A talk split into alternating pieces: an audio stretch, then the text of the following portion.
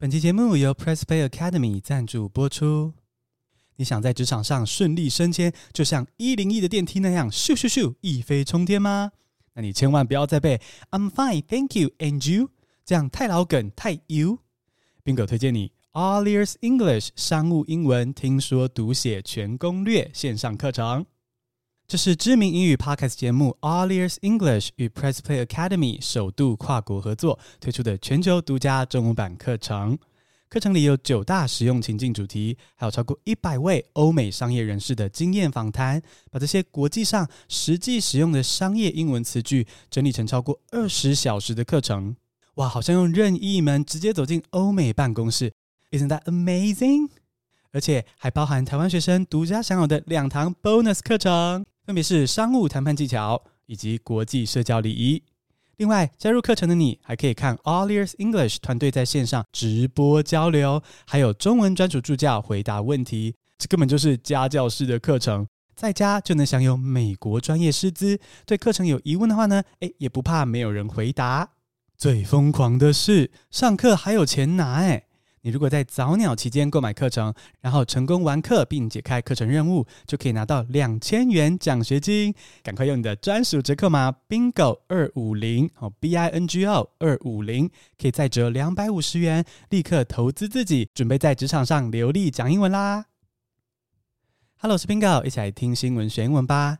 今天这集非常荣幸邀请到我小时候。好啦，是大学研究所时期很喜欢收听的英文 podcast 节目 Allers English 来我的节目玩。Allers English 是全球知名的英文学习 podcast，你很可能也收听过。主持人 Lindsay 跟 Michelle 的互动超级自然可爱，把英文学习变得很开心。而这样的气氛呢，也在全球狂吸粉啊，有两亿次下载数，两亿耶，完全是英文学习 podcast 界的女神。这就让我们来听我与 All English 的 Lindsay 用英文聊天吧。Join me today on my show is Lindsay from All Ears English. Hi, Lindsay. Welcome. Yes. Hi, Bingo. I'm excited to be here. Thanks for having me. This is really cool for me. I'm so excited to have you on my show. You know, as I said before, I really love the positive vibes of your show and how you emphasize connection, not perfection. I would say the world is lucky to have your show in it. Oh, well, thank you for saying that. That's so kind. You know what? We lo- we love it. We love podcasting and we love teaching English and showing people a new way, right? And you know this way. It's that English learning can be fun. Yeah, exactly. English learning can be fun.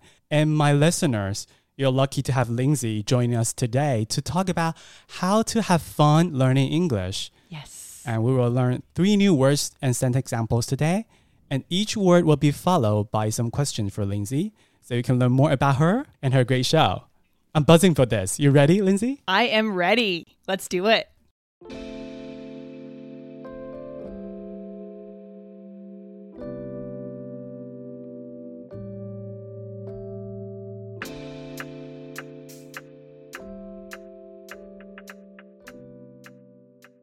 Okay, number one, founder. F O U N D E R founder, someone who established an organization. Lindsay is the founder of All Ears English. Okay, I've been listening to All Ears English for years, and your podcast has been such a huge success.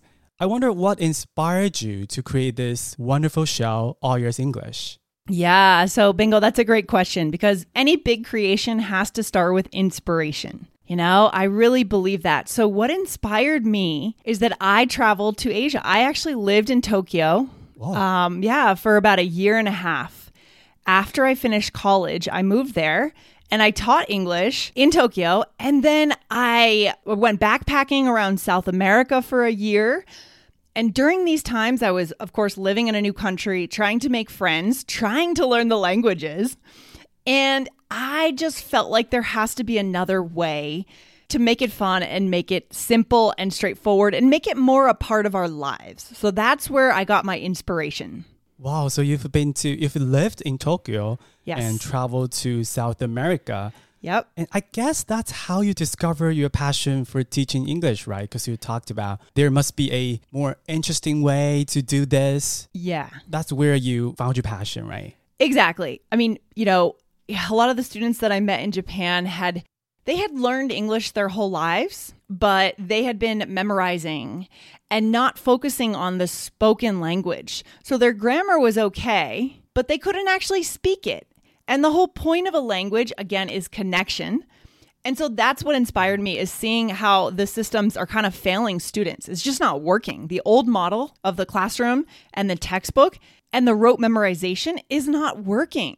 I like how you put it. Like the system is failing students. Yeah. Because students are feeling so frustrated at learning English and they might think it's their problem, but actually it's not. That's so true. Bingo, have you seen that with your listeners? Yeah, they've talked about how learning English in school killed their interest. I mean, that's so sad. And So sad. you know, it, it didn't have to be that way. Exactly. So the idea with All Ears English is how can we reignite that spark in our students' hearts, in our listeners' hearts, and say, oh, actually, you know, this has been awful until now. In school, it was awful. It was horrible. It was but now that I'm an adult learner, I can choose how I'm going to learn, and it's going to be fun. Yeah, it's fun learning with you and your co-host Michelle. Yes. Right, because I talked about I just shared with my listeners in the beginning, like you and Michelle, your co-host, have this great positive vibes. Yeah. I wonder how did you and Michelle meet each other and start this show? Oh my gosh. So, Michelle, so I originally, in the very, very beginning, had a different co founder. I had an original co founder, and she and I founded the show together in Boston. And then she left after a year. Yeah, she left. And then at that point, I decided that All Ears English was something special. So I had to make the decision do I end the podcast and move on to another project?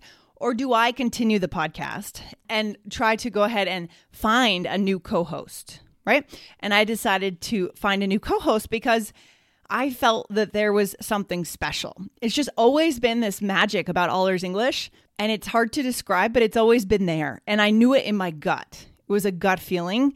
And so that first It's year, wonderful. yeah, yeah, that first year was hard and scary for me, right? Just taking over the podcast completely, finding my team, building the company.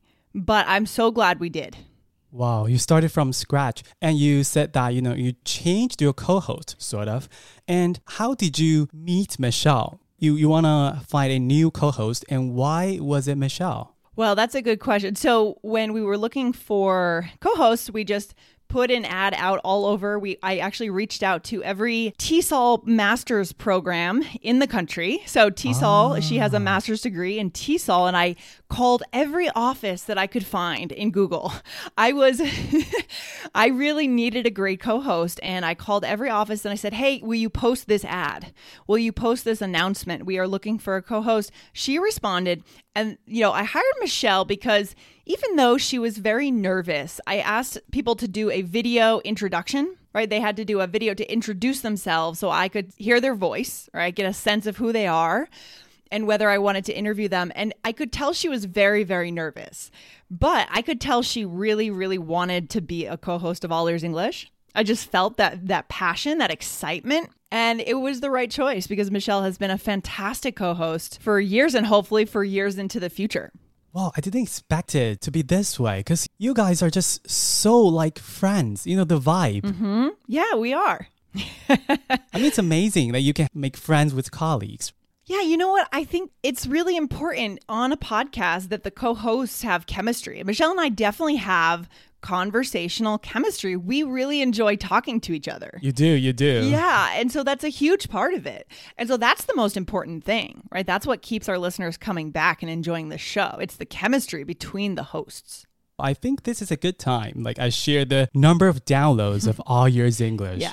Listeners, more than 200 million. Such a large audience. Yep. I really have to say again, congratulations. you know, huge success. Thank you, Bingo. Thank you. This leads to our second word today, connect with. How do you connect with your global audience? Yeah. How do you connect with them?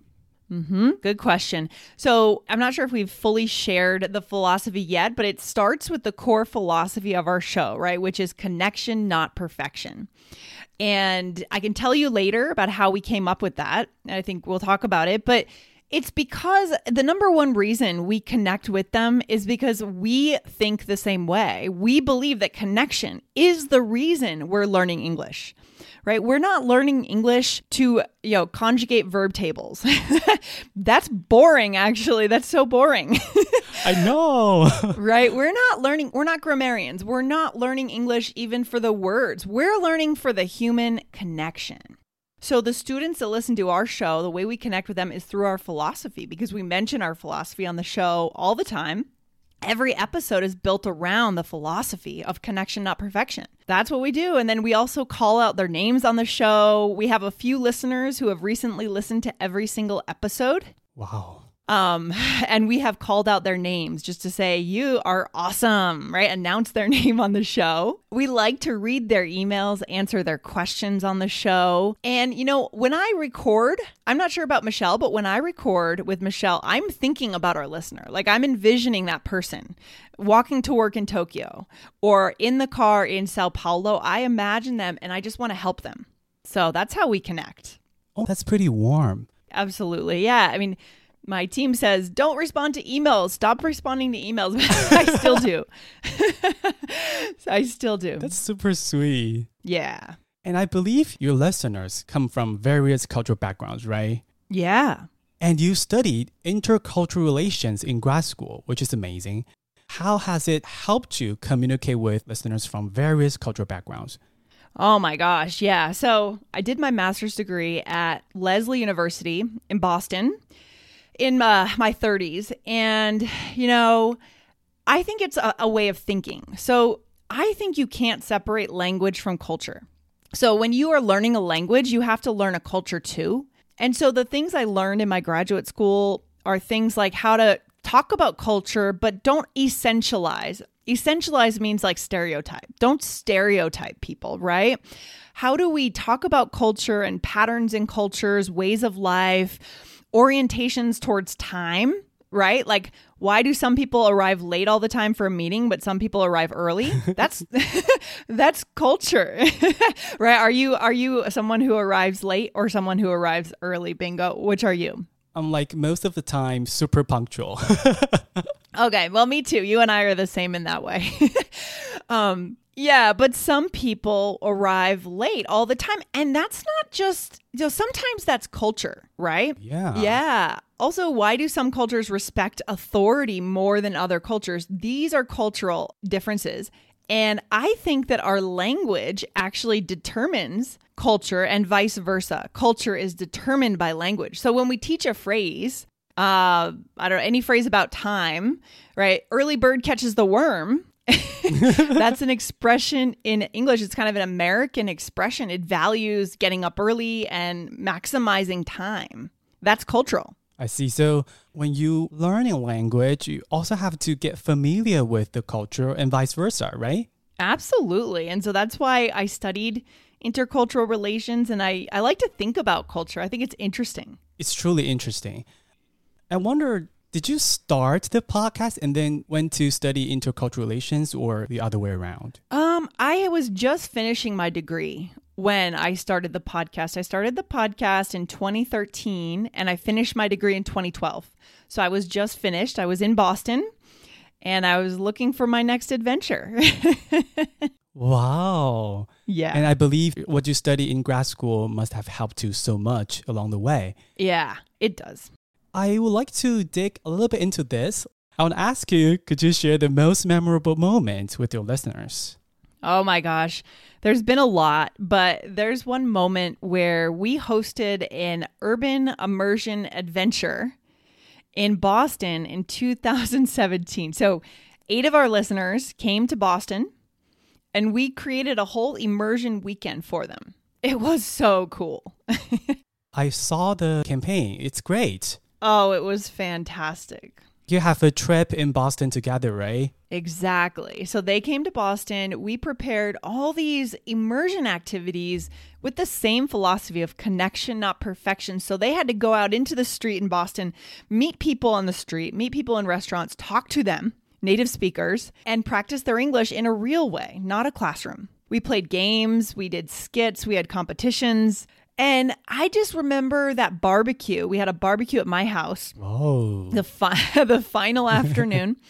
And I just remember feeling so happy and so satisfied being able to see my listeners build their confidence. That was the key. They really increased their confidence because we threw them into it. We just said, go speak with this person and come back and tell us what you learned.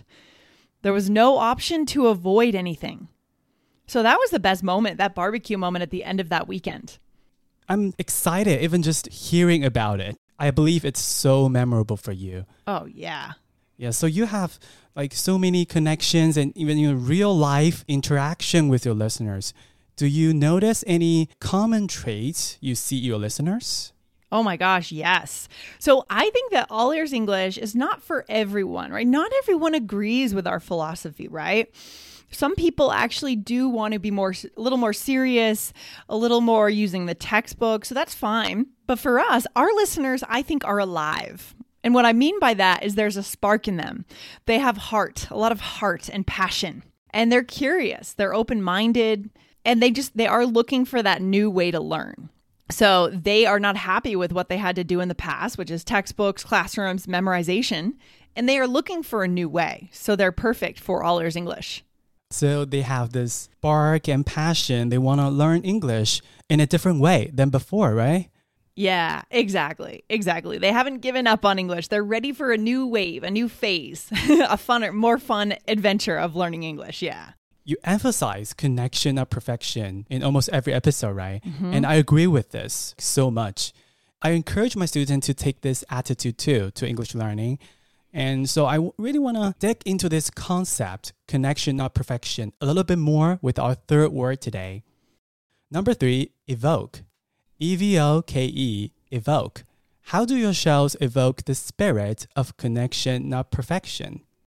How did you come up with this concept and who created this slogan, this perfect slogan, connection, not perfection? Should we say perfect to describe this slogan? it's the perfect slogan. I love it. Oh no. Yeah, no, that's a great question. And the reason I love telling this story is that it's so organic. It's so natural. So this actually came with my original co-host. Uh, it- I think it was I don't know which episode, one of the original original episodes. Um, where we were actually trying to explain it. You know, when you start a podcast, you start any any project you are still trying to find your philosophy, right? You are publishing content and you're not exactly sure yet what it is. yeah, you are trying this and that. Yeah, you're trying this. That's not right. No, not not that. Right? Oh, maybe this. No, we'll try that. Well, that's what happened to us. We stumbled on it because we actually said it. We articulated the phrase. We actually came up with it spontaneously. We weren't in a desk in a you know an office trying to write out slogans. No, it it came out as our message directly to students when we were trying to explain something about I guess our, our values in an episode. We are saying, hey guys, you know, when it comes to this phrase versus this phrase don't forget it's connection, not perfection. And we looked at each other and we thought, oh my gosh, Wow. that's it. Right. And so, and ever since then, and then we went and um, we eventually trademarked the phrase for All Ears English. And so uh, we just made it a part of our, of our company, of our pro- uh, podcast. So, yeah. I love how organic this is. Yep. It started as just a message.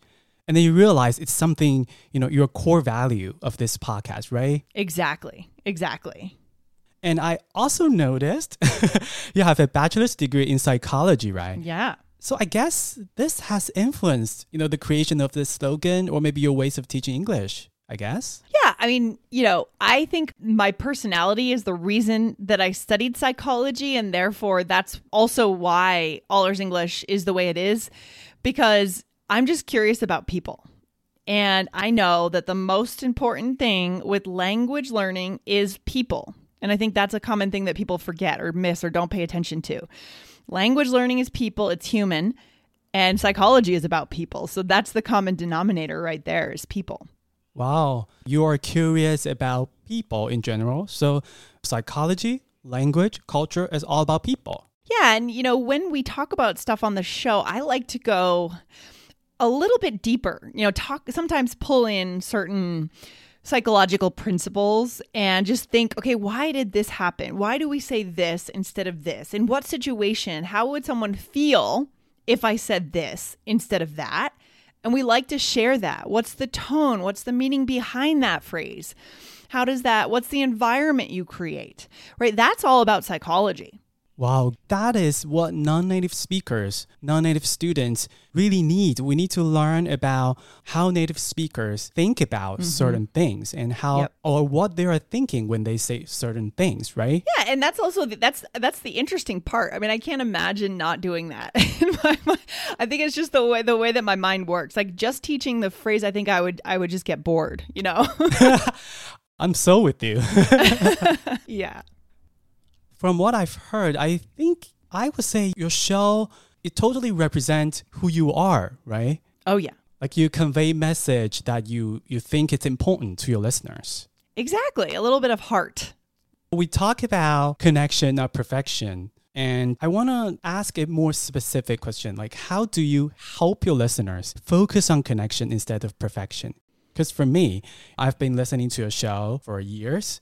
I agree with this idea, but sometimes I still fall into that trap. I still want to check if my grammar is right here. Yeah. So, how do you help them or us to focus on connection?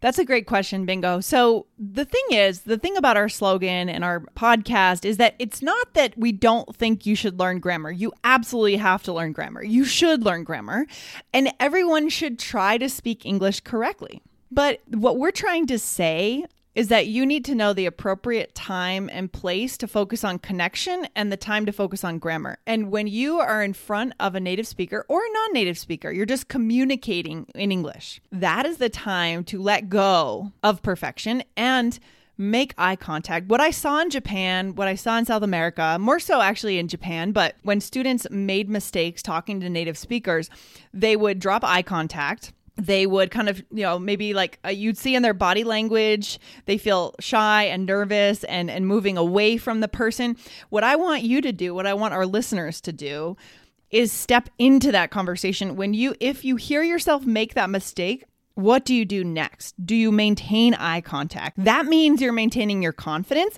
and that means you're allowing connection to happen. If you do the opposite, if you say, oh, the grammar is more important, then you have no chance of connecting because that, that person is going to see in your eyes that you're not ready to connect.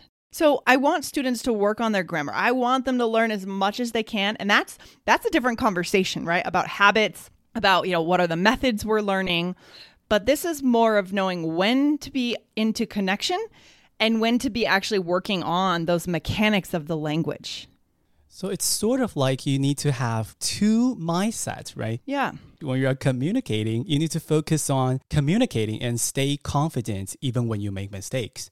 But when you're off stage, you you have to do some homework. Yeah, 100%. And, you know, the other thing to keep in mind is that native speakers make mistakes too. But what do they do? Like right now, I could make a mistake in our conversation with you here, Bingo, right? But what am I going to do? I'm not going to get nervous and curl up and stop talking to you. I'm going to keep talking. I'm going to keep the energy up and keep having fun. And we're going to have a nice conversation regardless of any mistakes that we make. Sure. If there's one sentence or one word that we can say to ourselves when we make grammatical mistakes, what's that one sentence you would suggest? This is a great question. I just need to think for a minute. I love it. Um, I would say so. I also study a little bit of um, Buddhism and meditation techniques and that kind of thing, uh, ways of calming the mind. I'd say something about um, when you make a mistake. So I love the concept of self compassion. If we can take this concept of self compassion from the philosophies, right? bring it into that moment and you know it's kind of like you put your hand on your heart and you say it's okay right like something about softening around our own hearts it's like you're forgiving yourself it's okay. And then the other key is more what you do with your body language honestly right? And and, and do you stay present? Because i think what happens with a lot of students is that they don't stay they hear that mistake and they're out. They're out right? They ah. they lose their track train of thought. They only focus on the mistake and the conversation the native speaker moves forward and they get left behind. That's the problem So say something like, it's okay, and then keep moving. Stay present, listen, respond, laugh, right? That's what we do.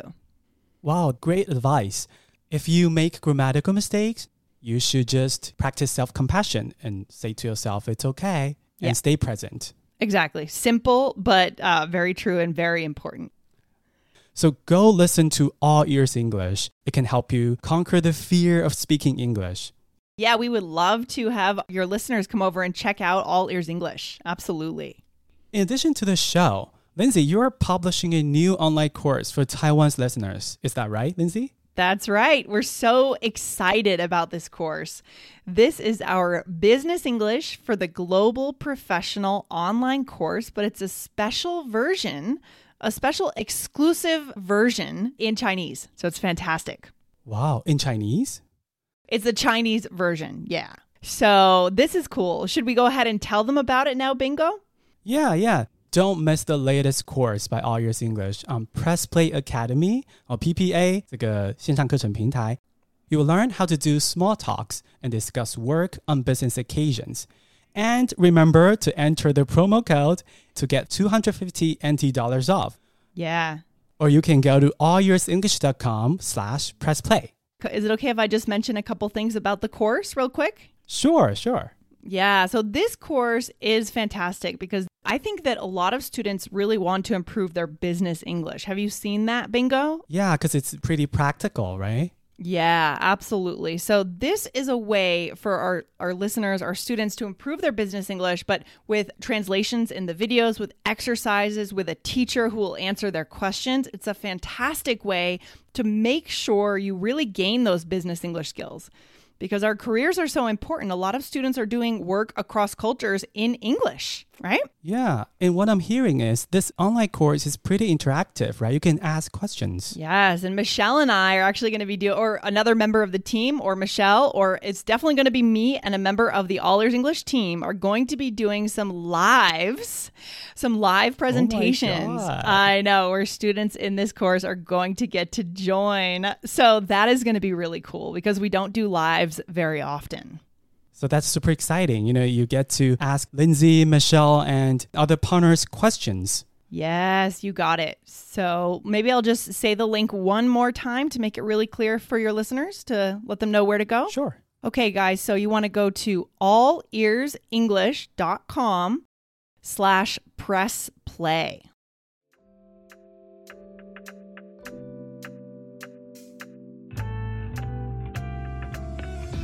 Thank you. This is awesome. Thank you for having me on the show today, Bingo. This has been so fun. Thank you for coming to my show, Lindsay. Absolutely. and I, I'm excited to talk to you again soon. yeah, thank you, thank you, Lindsay. That's all for today. I'll see you in the next episode. Bye bye. Bye.